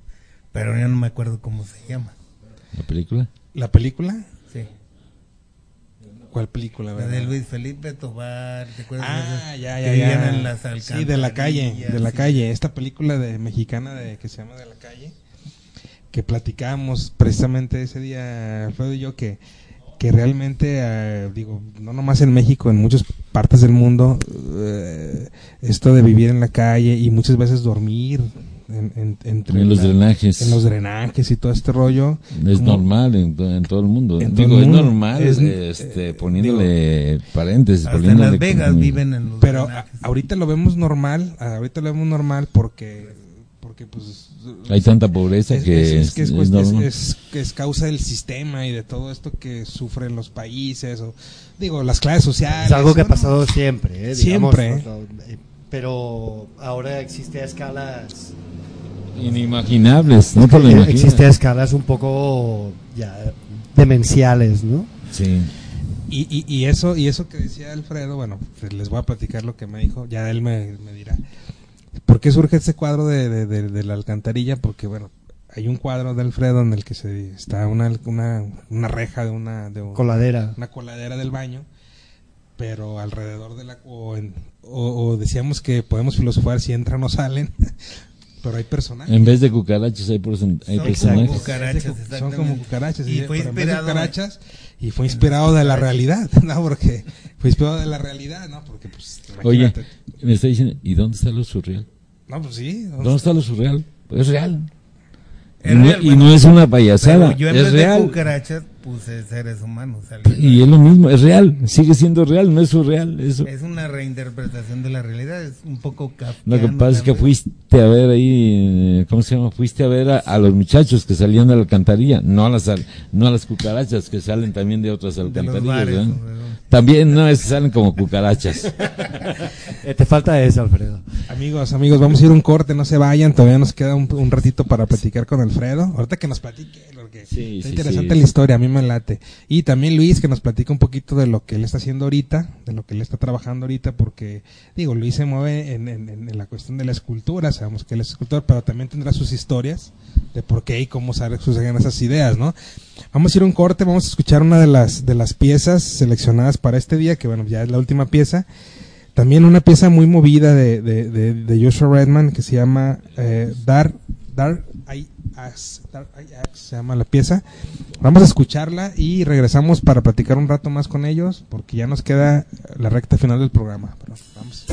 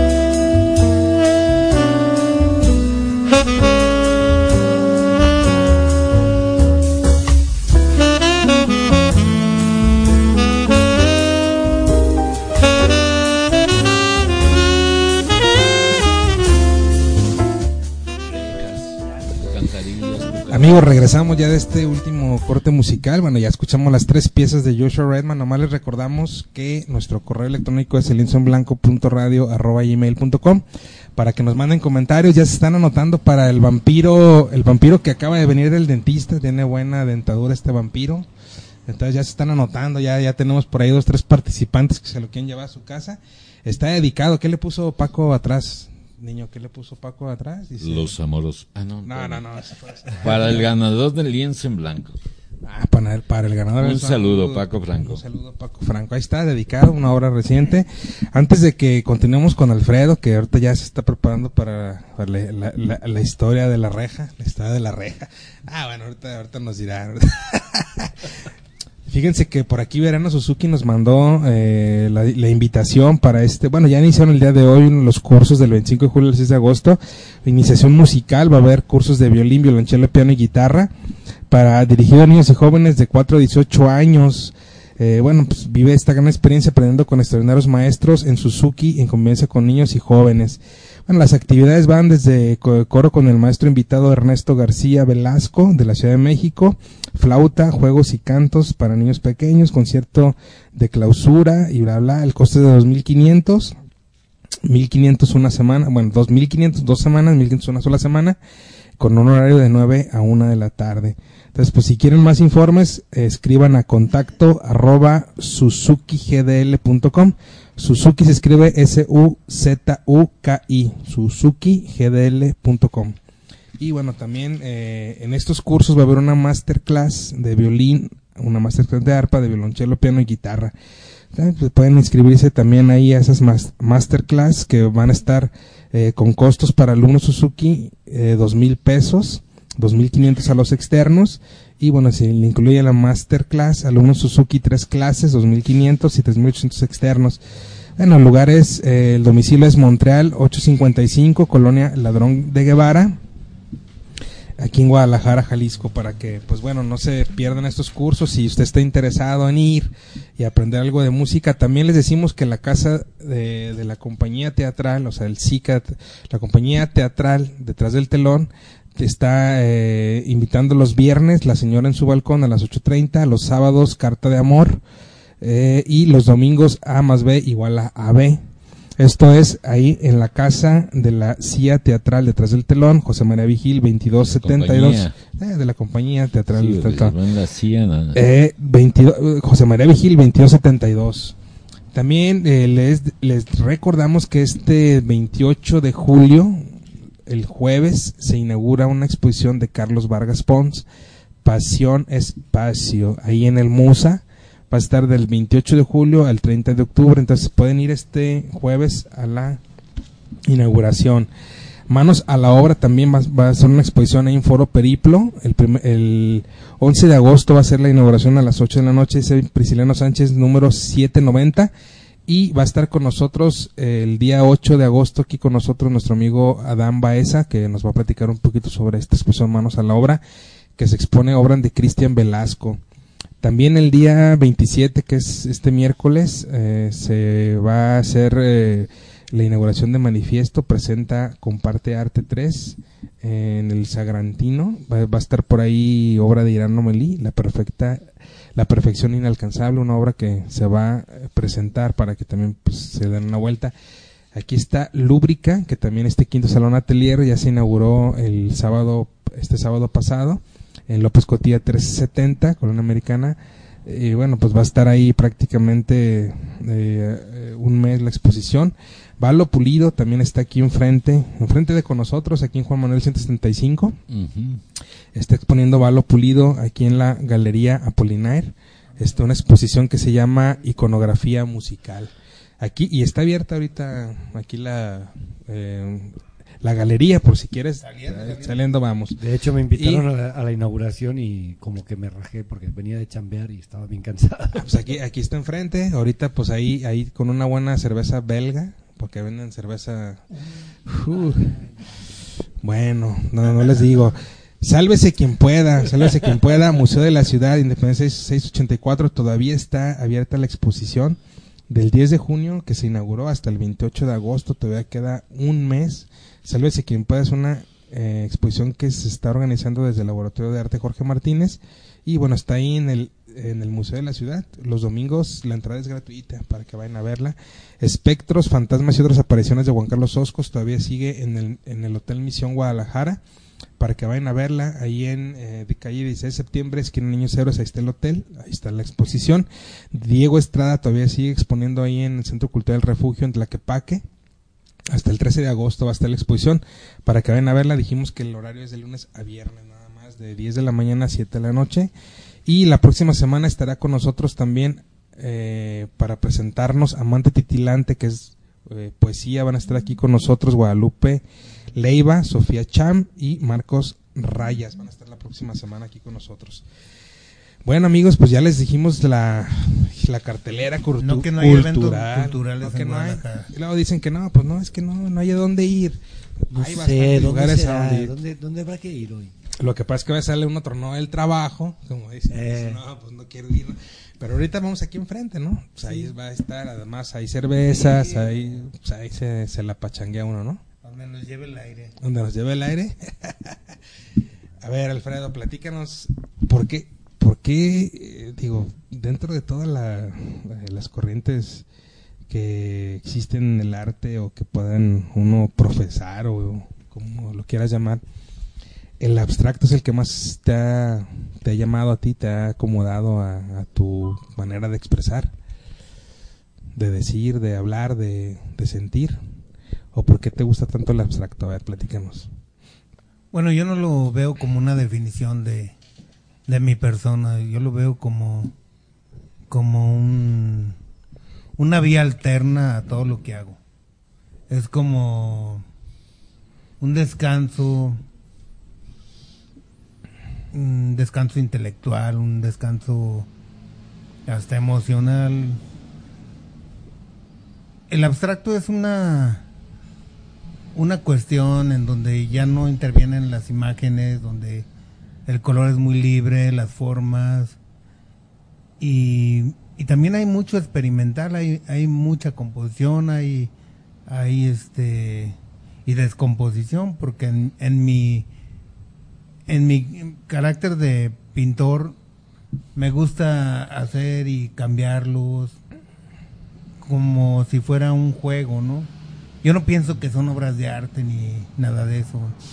El arte para mí es una palabra muy elástica, es un paraguas que cobija demasiadas cosas, demasiada corrupción y demasiada es, pretensión y, y demasiados valores también para los artistas, ¿no? Entonces, pienso que, que yo no encajo en, en esos términos. Es muy, muy eh, abierto hablar de arte, ¿no? Entonces yo no me voy a mortificar en ese sentido. Yo lo veo como, como lo puede ver un niño. Ellos piensan que juegan, podríamos decir que expresan todo lo que piensan en unos garabatos. En ese juego. ¿no? Y pregúntale a un psicólogo. Hola. pues pregúntale. Pregun- Oye, pero fíjate, llegaste a un, a, un, a un tema muy importante porque creo que si lo haces jugando, lo haces... ¿Hay otra manera de hacer arte? Es que Digo, Sí, puedes, hay- hay puedes arte hacerlo muy... mucho más pretencioso. Sí. Pero sí lo hay, sí lo hay, ¿no? Pero, Sí, sí, yo mismo lo he hecho. ¿Has pretendido algo más? Sí, he fracasado, pero. pero lo sigo intentando. He tratado, ¿eh? pero no. No, yo creo que lo que mejor sale es cuando lo haces jugando. Es lo que mejor Cuando te diviertes. Si no es lúdico la actividad, creo que no... No, eh, si no te da beneficio, el beneficio lúdico, la actividad que haces en el arte, creo que no. Sí, la parte, si, no, si no- realmente no disfrutas como un niño, no tiene sentido. De hecho, ¿para qué nos dedicamos a esto si no es para disfrutarlo? O sea, para sufrir, pues... Hay algunos que lo ha- algo Oye, así, hay algunos un que lo hacen por dinero, ¿eh? Bueno, algunos. Algunos, claro. Algunos. Yo casi no tengo la necesidad. Bueno, No, o sea, no, no, no es la motivación este No, Para primaria. nada, para nada. Yo no estoy en contra para nada del dinero. No estoy- Claro. Sí, pero no es tu motivación total. Desgraciadamente no, si no yo hubiera hecho mucho dinero. Así pasa. Sí, sí. Bueno, me, Pero no harías el tu mismo verbo, arte, ¿eh? eh, pues de la O no pintarías igual en todo caso, ni trabajarías Pues no igual. sería mío nada más. Ya. Serían de otras personas, ¿no? Sí. Mi punto es que, bueno, hace un rato di- hablaste del verbo del beneficio, ¿no? Y yo siento que, que el beneficio de, de un pintor, pues es lograr expresarte, para bien o para mal, ¿no? Porque uno no sabe, a la hora que lo califiquen unos eruditos en, en caligrafía o en o en garabatería, a lo mejor salgo raspado, ¿no? Y ya no sé si eso me gustaría. Pero la verdad es que eso tampoco importa. El beneficio que uno puede tener es ser natural. No humilde, porque yo no soy humilde, la neta. Pero sí soy natural. Y sincero, además de todo, ¿verdad? Sincero. Porque alguien muy conocido de los pintores de aquí comentó hace poco que, que un creador no debe de, de ser humilde. Sería muy tonto pensar eso. ¿Quién dijo eso? Javier Arevalo. Ah, Bueno, ahí aléguenle a él. Él Sí. dijo que un creador debe de sentirse, Único. en- pues no... La última Coca-Cola no del desierto. No, pero, dice. pero No, no, sentirse no, no. orgulloso de lo que hace No. en todo caso, ¿no? O sea, un creador es alguien que puede crear algo y, y no todo mundo lo puede hacer. Entonces eso ya te pone en un parámetro diferente. Yo no digo que más alto o más que te sientes Diferente pero simplemente. simplemente no puedes estar con una actitud bajada todo el tiempo, fingiendo la humildad o. porque eres un creador, o sea, tienes que delatar lo que haces, tienes que ir un paso adelante, porque se supone que estás creando, no, no está hecho. Entonces alguien que va adelante no es un humilde. Que me disculpe. Entonces estoy muy de acuerdo con, con el pintor. Mm, la humildad como tomada como este sobajamiento, sí. Pero cuando eres humilde y dices, yo soy bien chingón, puedes ser bien humilde, aunque digas eso. Bueno, esa es, esa es la, la digamos, Sí, sí. la contraparte de... o sea, de- cuando te sobajas, del ser humano. o sea, no te puedes sobajar en ninguna actividad. Nada, de hecho, Nada. en la vida. O sea, y eso no es humildad, sobajarse no es humildad, es pendejismo. Ay, bueno. O sea- ahí ya se complicó la situación. Sí, claro que Por sí. ejemplo, vamos a hablar de, de un genio. Un genio, Picasso. no, no, no. Ah. Vamos a hablar, bueno, discutiblemente, pero vamos a hablar de uno local, Ah, ok. Francisco Toledo. Porque estamos hablando de dos cosas que la reúne él. ¿Verdad? Y es grande porque es Estamos humilde. hablando de un genio que además es humilde como persona, Exactamente. no como artista. Exactamente. Como artista te avasalla, Y no se sobaja. Como ni como hombre se sobaja. pero como persona es una persona sencilla, Sencilla, no no. sé si humilde. Lo- eh, nada más hay que quitarle el, el término de sobajamiento y de, y de Sí. hacerte menos Sí, a la claro. cuestión de Bueno, humildad. mucha gente confunde esos términos. Sí, exactamente. Yo creo que la humildad es, es decir lo que eres y hasta ahí. Punto. pero no bajarte a otro nivel. El, el artista no siempre es la persona. Es cierto. Es cierto. José Luis Cuevas comentan que era muy pedante y ya con los amigos no lo era tanto, según cuentan algunos. Cuentan la Según leyenda. cuentan las malas lenguas. Pues además- es un personaje, ¿no? sí, Yo lo creo. que pasa es que, bueno, también... Era un artista. Algunos dicen, es show, es show. Claro, que hace- hay Lo que pasa es que él manejaba el ego, el, el ego como parte de su obra, ¿verdad? Ahora déjate digo una cosa. El, Maneja. El ser artista también, digo, tiene muchas implicaciones, por supuesto, como lo acabas de men- mencionar.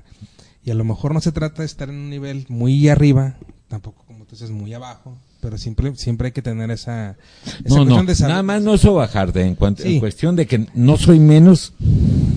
A lo mejor no soy más, pero nunca soy menos. Punto. Pero Así. mira, por ejemplo, aquí eh, hace, hace Creo que está el término, eh, es, discutible ahí de cómo se toma nada más. Pero sí, este, eh, eh, sí es válido según cómo se toma. No, y además hay artistas que son... Toledo es un experto, una perfecta, ¿cómo se llama? Un perfecto ejemplo que has puesto. Punto. Yo creo que ahí se reúne Sí. el, conjunto, ¿no? De, Sí, además, además te digo que hace, hace tres semanas estuvo aquí Víctor Padilla, el chistero, con nosotros aquí en el programa. Y Víctor Padilla, me dejará mentir acá Humberto Rosten, que está en los controles, que Víctor es el Víctor siempre aquí, ¿no? O sea, convives con él y te cotorrea y todo, o sea, no se siente más allá. Sin embargo, él en su medio, que es también es un artista porque es comediante y, y- es un artista de la comedia, él, él, él reconoce que en su medio hay, gen- hay artistas que se sienten, uff, la última coca, ¿no? Y por, por, por ejemplo, él dice, bueno, es que, pues, dice, pues yo soy sencillo, soy así aquí, y, y tú platicas con él y, y bien, ¿no? Pero eh, bueno, esto tiene que ver con muchas cosas. Lo que sí es cierto es que el creador es único, ¿no? O, Luis, Sí, ¿qué sí, opinas? sí. Además, estás en otra esfera, ¿no? Estás en, o- en Sí, otra esfera es- porque es digo, lo mismo, es lo eh, mismo. Tienes una burbuja. Eh, Tiene una burbuja y además una motosierra, así es que no le digas. Oye, bueno, así rápidamente, en esto del arte, ¿qué onda contigo? A ver, así. Pues yo tengo mi, mi experiencia personal es muy distinta a la de Alfredo, pero al mismo tiempo yo concuerdo con él en muchas cosas.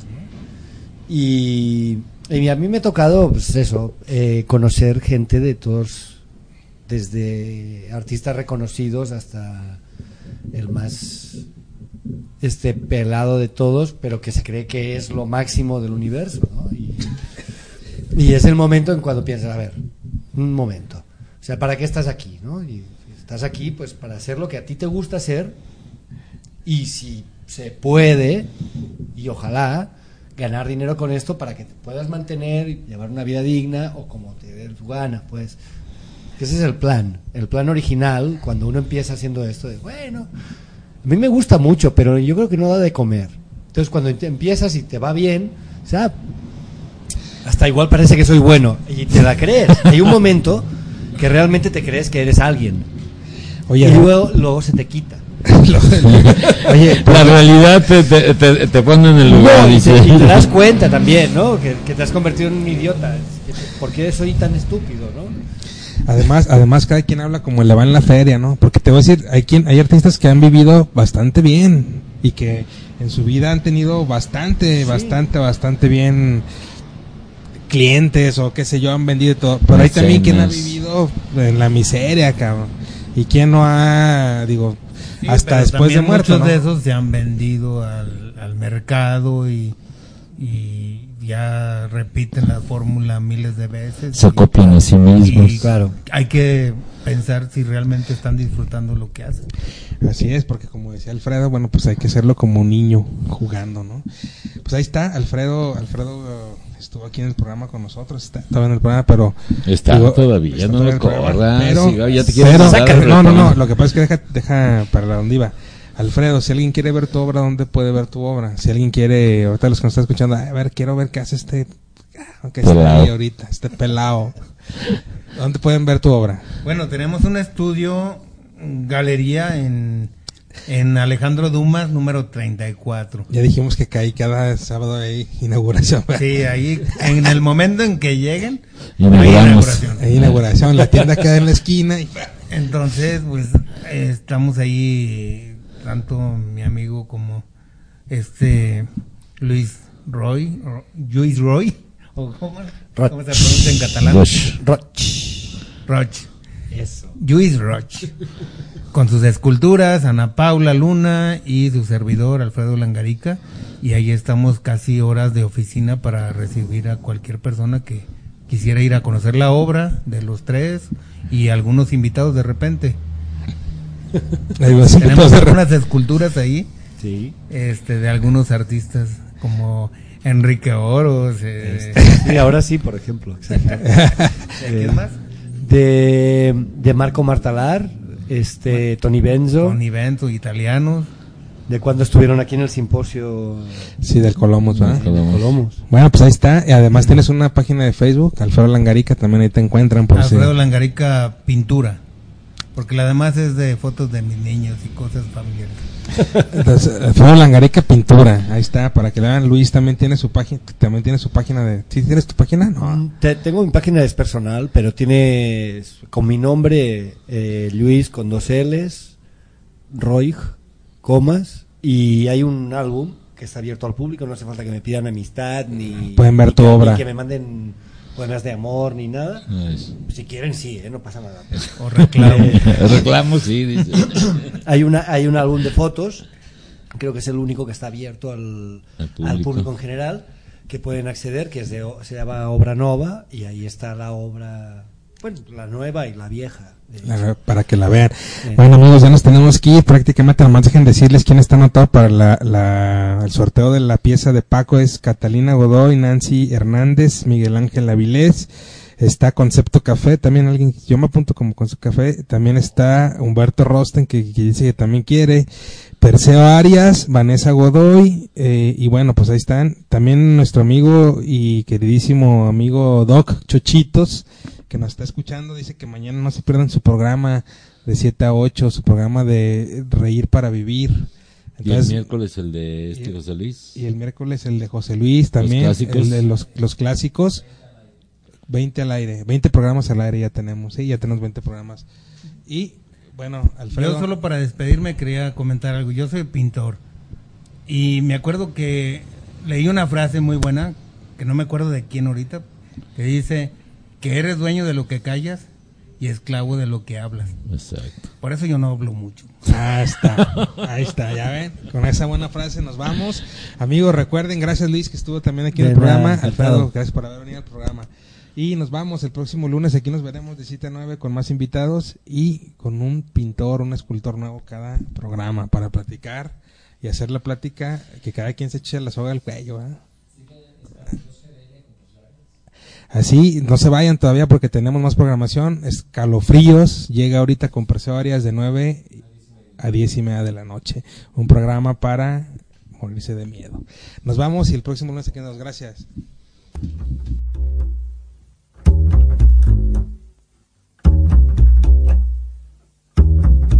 Quedó el lienzo totalmente manchado. La obra concluyó. Te invitamos cada lunes de 7 a 9 de la noche por mexicoradio.net a manchar un lienzo en blanco, bajo la conducción de Héctor Orozco y José de Jesús Niño Torres. Hasta pronto.